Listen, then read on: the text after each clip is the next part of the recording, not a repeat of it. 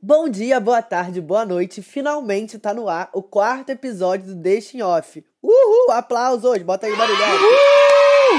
Uhul! Uhul! Eu sou o Eduardo. Eu sou o Eric. E hoje a gente vai conversar sobre representação e representatividade. E não só falar sobre esses termos, mas discutir eles nas novelas, nos animes, nas séries, na televisão, enfim, nos produtos midiáticos todos. E aproveitando que a gente já tá falando de mídia, segue a gente lá nas nossas redes sociais, no Instagram e no Twitter, arroba DeixemOffPod. E também me segue, arroba o Eduardo Victor. E segue o Eric, arroba Uriadio, U-R-I-A-H-D-I-O. Pra que que tu foi botar um user difícil a beça, né? Porra. Ah, desculpa, é meu nome artístico. e a gente não podia não falar de representatividade nesse mês incrível, o mês mais representativo, mais aconchegante de todos, né? Eu diria mês inclusivo, de junho. eu super diria inclusivo. Inclusivo, o mês do orgulho LGBTQIA+. Uhul! Então, bora pra introdução do tema. A gente ouve falar o tempo inteiro sobre o tal do Representatividade importa. esse movimento que ficou tão popular na internet que ajuda super a ecoar e a dar voz a várias pessoas que estão sendo silenciadas. Por exemplo, até aconteceu um caso recente com as manifestações do Black Lives Matter. A Globo News colocou uma bancada de um monte de gente branca para poder falar e comentar sobre o, o assassinato do George Floyd, enfim, sobre toda essa onda de protestos que está acontecendo no mundo inteiro. E aí, as pessoas começaram no Twitter a falar pra caralho sobre como isso era um absurdo e como precisavam ter pessoas pretas ali. E eles mudaram a bancada toda de jornalistas. E aí a gente vai discutir justamente sobre isso, sobre esses rompimentos, sobre isso ser o suficiente ou não, sobre essa representatividade que ela acontece, mas até que ponto. E, enfim, a gente vai fazer uma reflexão nesse podcast de hoje. Contamos com vocês para refletirem junto com a gente.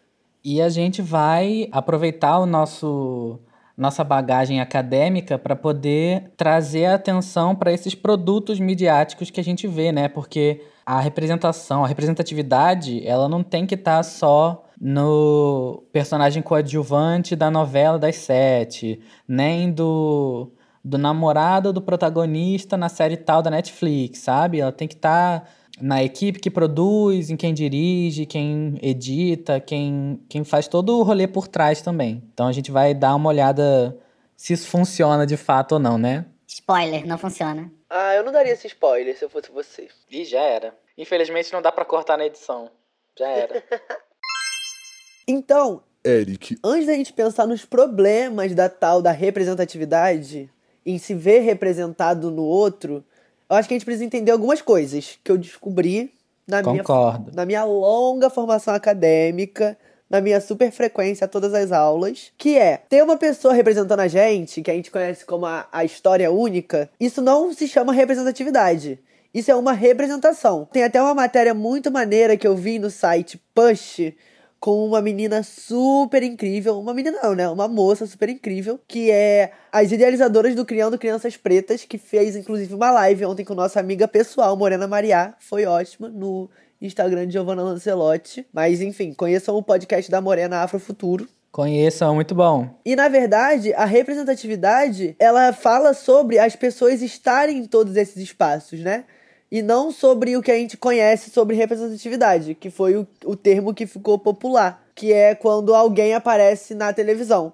Sei lá, uma pessoa com deficiência aparece na novela contando sua história de superação, né? Como a gente tá super acostumado a ver por aí quando aparecemos. Eu acho um bom exemplo disso a Zezé em Avenida Brasil, que ela é tipo, da minha cabeça aqui, uma das poucas personagens negras e ela é o alívio cômico da novela, sabe? Então, ela tá ali pra desviar o foco do drama dos personagens brancos e isso basta, sabe? Basta botarem uma uma pessoa na novela e dizer assim, ai, olha como a no- nossa novela é, tá falando com o povo. Tem uma pessoa negra e várias, várias pessoas brancas. É, e na verdade, a representatividade que a gente tanto fala, ela é sobre representar politicamente, é sobre representar interesses e não representar de forma rasa.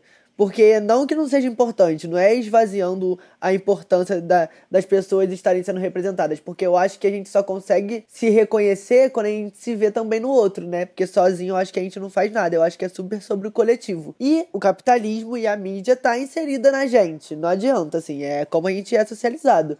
Então se vê Claro que é muito importante, mas eu acho que a gente acaba ficando nesse discurso vendável, né, nesse discurso da internet, nesse esvaziamento do discurso, porque a gente se conforma em ter só aquilo. Mas ter essa representação, ela também vem carregada de vários outros problemas, porque quando alguém é representado, muito provavelmente alguém não está sendo representado também.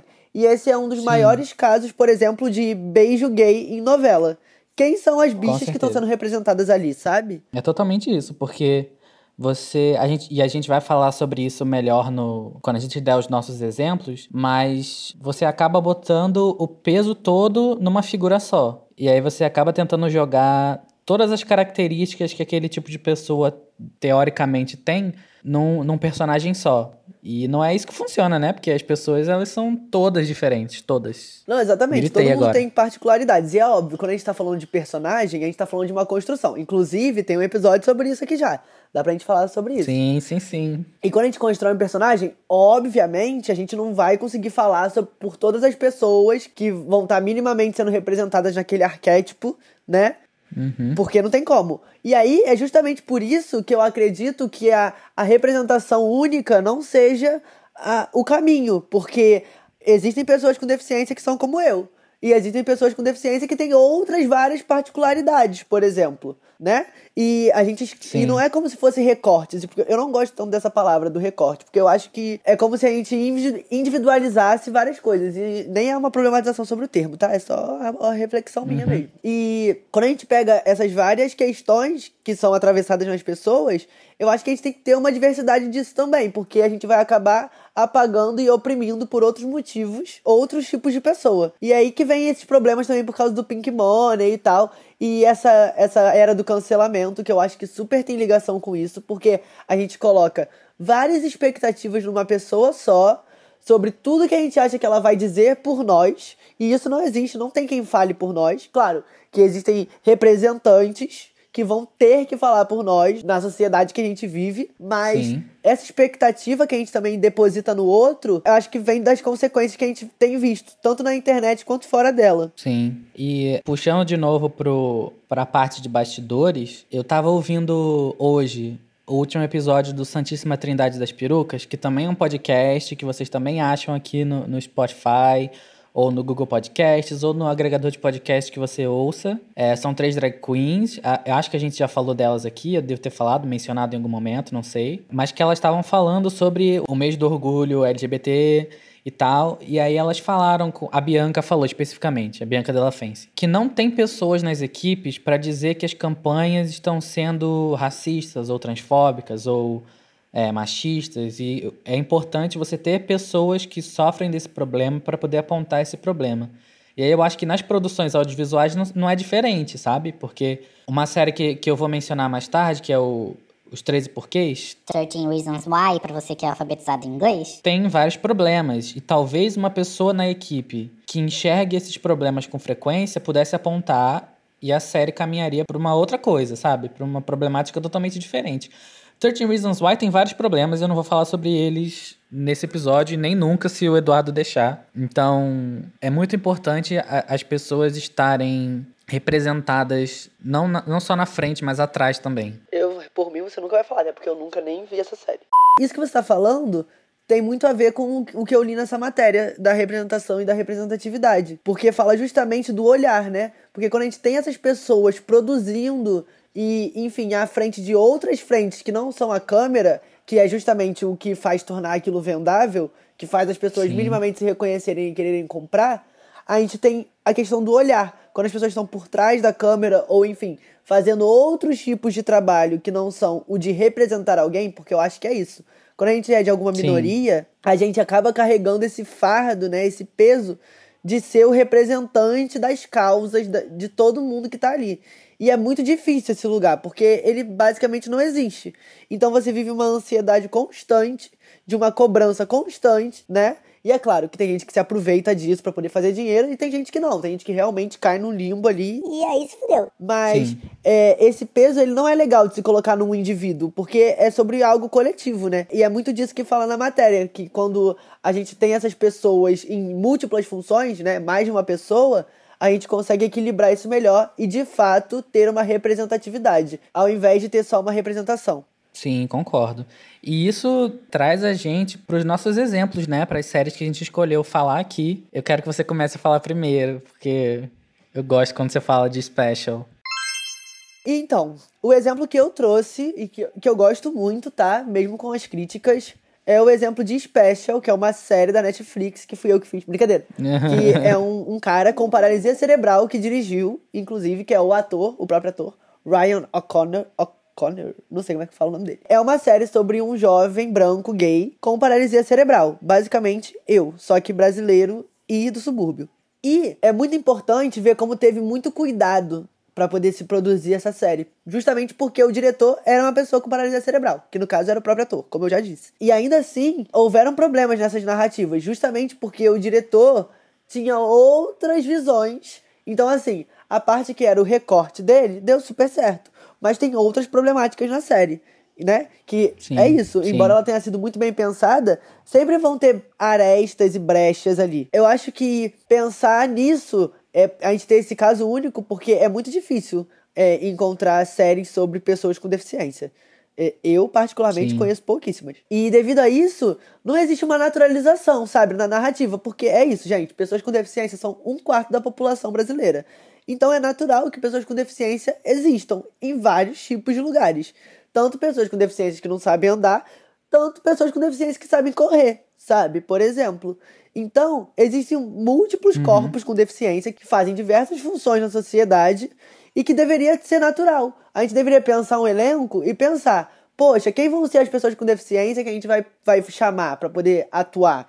Quem serão, sei lá, as pessoas negras que a gente vai chamar para poder fazer a- o personagem principal? E, e não existe essa naturalização, né? É sempre um marco muito histórico. E eu acho que isso mostra como a gente é atrasado, né? Nas questões de, de enfim, de estrutura mesmo. Como a gente, na verdade, mantém as estruturas que a gente tem. E tá só fazendo essa manutenção com essa tal representatividade. Sim. Porque tudo que acontece é só um grande marco na história e nada disso caminha para uma naturalização. Claro, tivemos avanços, né? Não sou maluco de falar que não teve avanço, mas a gente ainda tá a passos muito lentos disso. É, e você tinha até comentado comigo, eu lembro quando saiu o Special, que a gente viu praticamente ao mesmo tempo, né? Eu acho que eu assisti antes de você, inclusive. É, eu e aí, é, eu cheguei já falei, falei pro Eduardo assim, ah, amigo, olha só, não gostei da série, achei ela meio mal escrita, meio mal atuada, não sei o quê. E aí o Eduardo já veio com dois tabef na minha cara, Eric, olha só. E aí pesquisou, ele viu é, toda a treta que o, que o criador da série, que é o, o ator e, e o diretor da série, que eu também já esqueci o nome, Ryan. que ele teve. O orçamento dele foi, foi diminuído e ele teve menos tempo pelo, pros episódios e tal. Acho que você vai saber explicar isso melhor do que eu. Eu não lembro exatamente a minutagem da série, mas é entre 20 e 25 minutos, o que é muito pouco, é tipo metade do, da média da Netflix. Geralmente as séries têm entre 45 minutos até uma hora, dependendo Sim. da série. E o Special é uma série que eu consegui maratonar em, sei lá, 3 horas, porque os episódios são extremamente reduzidos. É, tanto a minutagem quanto o número de episódios. Sim, é Falaram bem que vai ter segunda episódios. temporada, mas por enquanto nem vi sinal de segunda temporada. Enfim, são enfrentamentos que a gente vai bater de frente, porque a gente trabalhar com grandes empresas é bater de frente com uma hegemonia, né? Que é basicamente essa estruturação, é a estrutura pronta da sociedade, assim. Todos os privilégios estão ali, gigantescos na nossa frente, e a gente é lá, um mísero grão de arroz, tentando fazer alguma coisa e se inserir de alguma forma. E aí é por isso que muita gente também não acredita nesse discurso, né? De se inserir nos meios. Porque é isso, quem é você Sim. nesse meio todo? Porque um diretor Uhum. é muito importante. Essa série é extremamente importante. E traz várias problemáticas e traz a humanização de vários tipos de pessoa que não é comum de se ver. E não tô dizendo que a série não tem defeitos, Aham. tem vários. Sim. Mas é isso, assim, até que ponto isso realmente vai valer? Isso realmente vai ser o suficiente para que a gente consiga acessar os espaços? Sim. E aí, esse negócio. A Netflix é uma companhia bem sneaky. Ai, não sei como falar em português, perdão. Porra é essa? ela é sorrateira, vamos usar assim o termo, porque ela escolhe, né, obviamente, quais séries que eles vão promover, que eles vão dar mais atenção e tal. E foi isso que aconteceu quando saíram as primeiras temporadas, tanto de 13 Reasons Why quanto de Dear White People, ou Cara Gente Branca, que elas saíram, se não foi no mesmo dia, foi na mesma semana, as, as, as duas séries. Foi um marketing em cima de, de Os 13 Porquês, assim, gigantesco, tava todo mundo falando sobre isso, todo mundo tava vendo a série, porque muita gente tinha lido o livro. Eu nunca tinha lido o livro, eu fiquei curioso porque a série tava muito hypada e tava todo mundo falando sobre, aí eu fui assistir. E é uma série bem problemática, eu acho muito irresponsável, enfim, não, não é o ponto aqui. E aí, assim que eu terminei os três porquês, eu assisti Cara Gente Branca e eu, assim, fiquei apaixonado, porque era uma série que eu não tinha visto nenhuma série desse tipo. E, assim, com certeza devem ter outras séries que tenham, tenham um elenco predominantemente negro, se não totalmente negro. As séries que a gente via quando a gente era pequeno, sabe? O Maluco no Pedaço, Eu, a Patrulha as Crianças, Todo Mundo Odeia o Cris, sabe?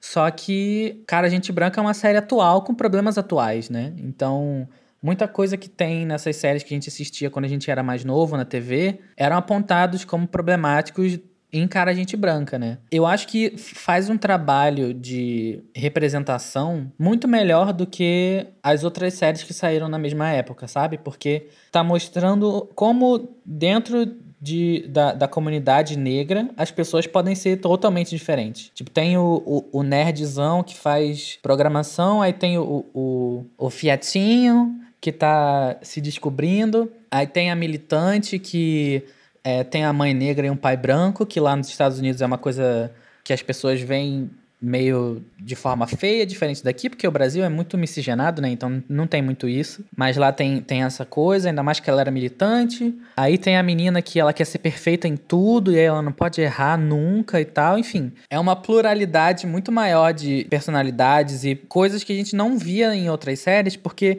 até mesmo em Special botam toda a carga de ser uma pessoa de cor e, e viver lá na, na sociedade deles em uma personagem só. A gente até conversou sobre isso quando a gente assistiu. Inclusive, o Eduardo fez um vídeo sobre Special. Vão no canal dele, Casa 7, no YouTube. É um vídeo muito bom, recomendo. Não, e eu acho que é muito importante a gente falar sobre isso, porque colocar não só o peso todo em uma pessoa só, mas colocar uma história única é também uma, uma desumanização dessas pessoas. Porque a gente coloca uhum. numa pessoa só todas as expectativas, frustrações que um, uma estrutura ou um atravessamento social pode ter e faz aquela pessoa ser totalmente Sim. desumanizada, porque ou ela vai ser endeusada por todo mundo, ou todo mundo vai odiar Sim. ela, sabe? E eu acho que é isso que acontece Sim. com a amiga do Ryan, né, no em Special, porque colocam uma mulher negra, gorda, empoderada, sabe? Coloca todo esse peso em cima dessa mulher. Sim. E isso traz problemas que as pessoas estão, inclusive, falando sobre o, o problema que é você colocar esse peso todo nessas mulheres, né? E aí você acaba reproduzindo Sim. essa estrutura, sendo totalmente progressista num outro espectro da sociedade. Sendo que é isso, né? A Sim. Não pode falar das coisas individualmente. A gente não pode falar sobre, sei lá, pessoas com deficiência sem falar de raça, justamente porque a nossa sociedade é pautada na raça, né? Não existe um, pautar Sim. qualquer coisa sem pautar raça. Eu tava vendo um Untucked de Drag Race, porque, sei lá, tava sem nada para fazer e fui assistir. E aí, elas estavam conversando sobre é, ser gay, ser negro lá nos Estados Unidos, porque as pessoas tentam comparar, né? Tipo o que, que, é pior, todo mundo pensa isso. E elas estavam falando, cara, antes da pessoa, uma das, das queens estava falando, né? Antes das pessoas verem, me enxergarem enquanto gay, antes de eu abrir a boca, elas vão ver que eu sou um, um cara negro, sabe? Eu não posso esconder isso. A gente faz a escolha é, estética, elas falam, tipo, a escolha estética, comportamental de agir como gay, entre várias aspas, né? É, isso eu tô parafraseando bastante, mas a gente não tem como esconder a cor da pele, ou no caso, no caso do Eduardo, ou no caso do, do protagonista de Special esconder a, a deficiência, sabe? É meio impossível. E que ainda assim vai ter, vai enfrentar muitos problemas diferentes, justamente porque eu e o personagem da série somos brancos, né? Então, assim, não é, é óbvio, ser, ser uma pessoa com deficiência na sociedade não é um privilégio. Mas ser uma pessoa branca é, e a gente não pode descolar uma coisa da outra. Sim. E é uma coisa que eu vi, por exemplo, em é, Lock and Key, que eu assisti esse. Eu vou assistir, amiga, prometo. É, é muito bom, sério. Eu assisti de uma vez só. Achei que eu não ia conseguir, mas eu assisti de uma vez só. E tem um personagem que ele, que ele tem deficiência, ele não tem as duas pernas, ele usa duas, duas próteses de perna, né, pra andar.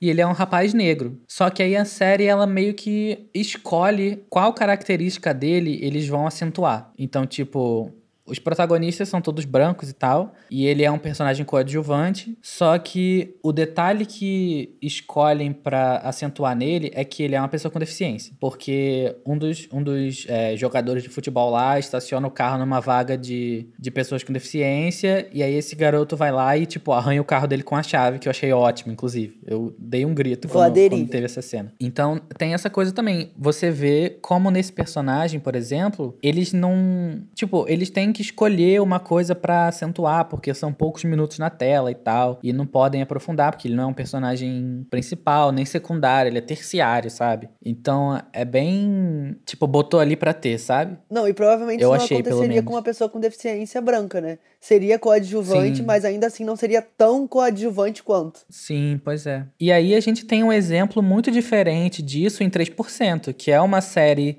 produzida por pessoas brasileiras, ela veio daqui, A primeira da Netflix. veio de estudante da USP, um monte de filhinho de papai? Sim, mas Ai, que ódio. é um projeto, um projeto maneiro que, que é- pode achar o que você achar, mas tipo, faz o maior sucesso lá fora e trouxe bastante atenção pra gente aqui no Brasil. Enfim, em 3% a gente tem o Fernando, né? Que ele, ele tem a deficiência dele, ele anda em cadeira de rodas, ele sofreu um acidente. Se você não viu 3% e, e a gente soltar algum spoiler aqui, vocês desculpem.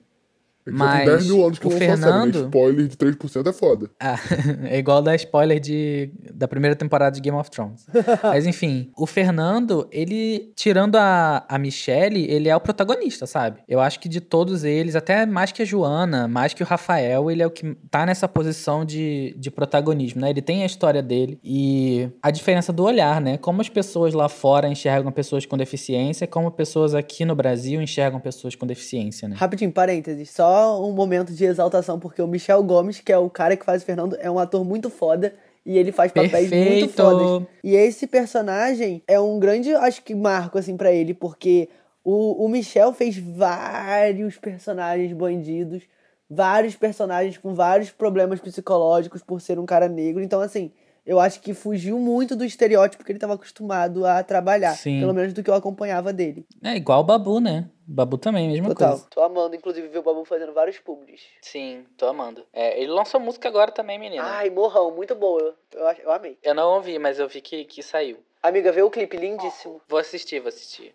Isso é um ponto positivo de 3%, e eu, o Eduardo, acho que ele concorda comigo, mas a gente também tem que ver que conforme as temporadas foram andando, essa distribuição do protagonismo, ela foi é, meio que se distribuindo de forma desigual, pelo menos ao meu ver, né? Porque assim, a personagem da Michelle, ela, ela obviamente é a protagonista, sabe? Tipo, a gente vê muitas coisas pelos olhos dela. E aí, agora sim, vou dar aviso de spoiler, porque é da segunda temporada, então se você não viu 3% e não quer spoiler, não ouça essa parte. Mas é, o Fernando teoricamente morre. E aí, no começo da segunda temporada, a gente tem menos um personagem negro protagonista, né? E aí isso meio que vira. O foco vira. Vai todo pra Joana, que é uma personagem que eu acho incrível.